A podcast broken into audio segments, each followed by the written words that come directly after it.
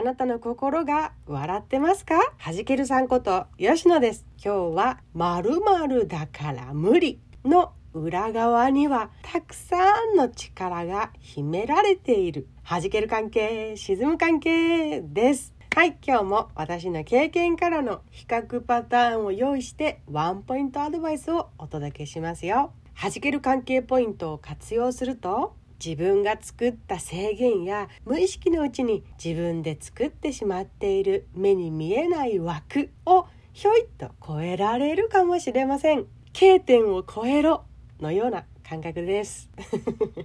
知らず知らず沈む関係のポイントを発動させたままだと自分が作った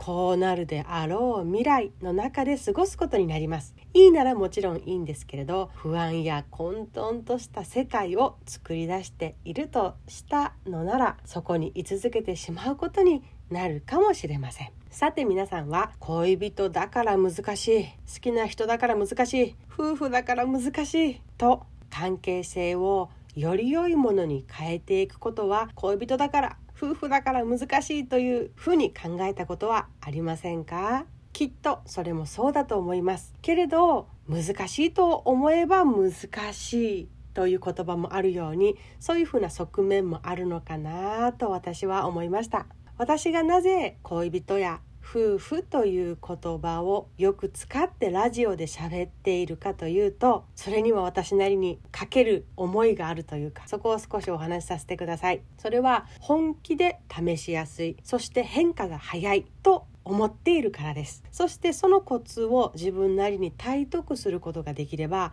どんな関係性の人にも応用していけるとも思っているからです。それがすっごく重要だし関心のあることだしなんか全部の核というかすごい肝なんじゃないかなと私は思っているからですね。誰かと関係性を良くしたいと自分が思った時に自分一人じゃできません。相手もそう思っていなければ成り立ちませんよね。そこがもうあるっていうのがいいところです。恋人や夫婦なら双方が関心を寄せているというのが形になったわけですからきっとお互いに心は動きやすい。ということは変化が早い。という最大のメリットを秘めた関係性だと私は考えているわけです。一つのエッセンスとしてひらめきの肥やしになれたら嬉しいですよ。よろしく。よろしく聞いてくださいませ。私の経験としては自分にとって身近な存在になっていく人とほど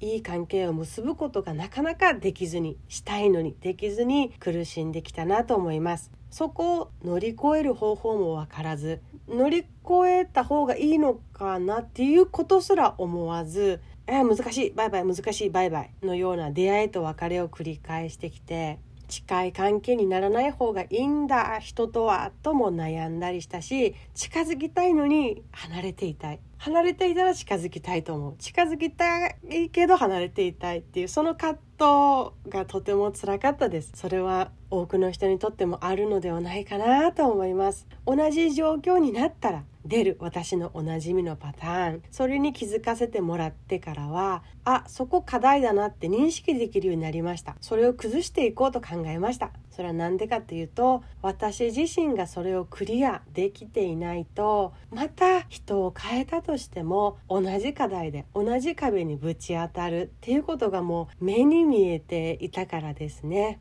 そしてあよく聞かれることの一つなんですけれどなんでそんなにトライアンドエラーができるの私はできないっていうことをよく聞かれていました。それに関してそうですね振り返ってみてお話しすると私はお付き合いしている人だからこそできると思っていたんですね。失敗してもギクシャクしても別れない限り顔を合わせるじゃないですか。一緒に住んでいるならなおさらで毎日顔を合わせるということは失敗しても次があるというふうに私は捉えたんです。それが私にとっての大きな安心材料の一つでしたね。安心の中で試してみることができる。これは素晴らしい環境だと思います。それって恋人や夫婦という何かしらの形になっているからこそできることでもあるとすごく思います。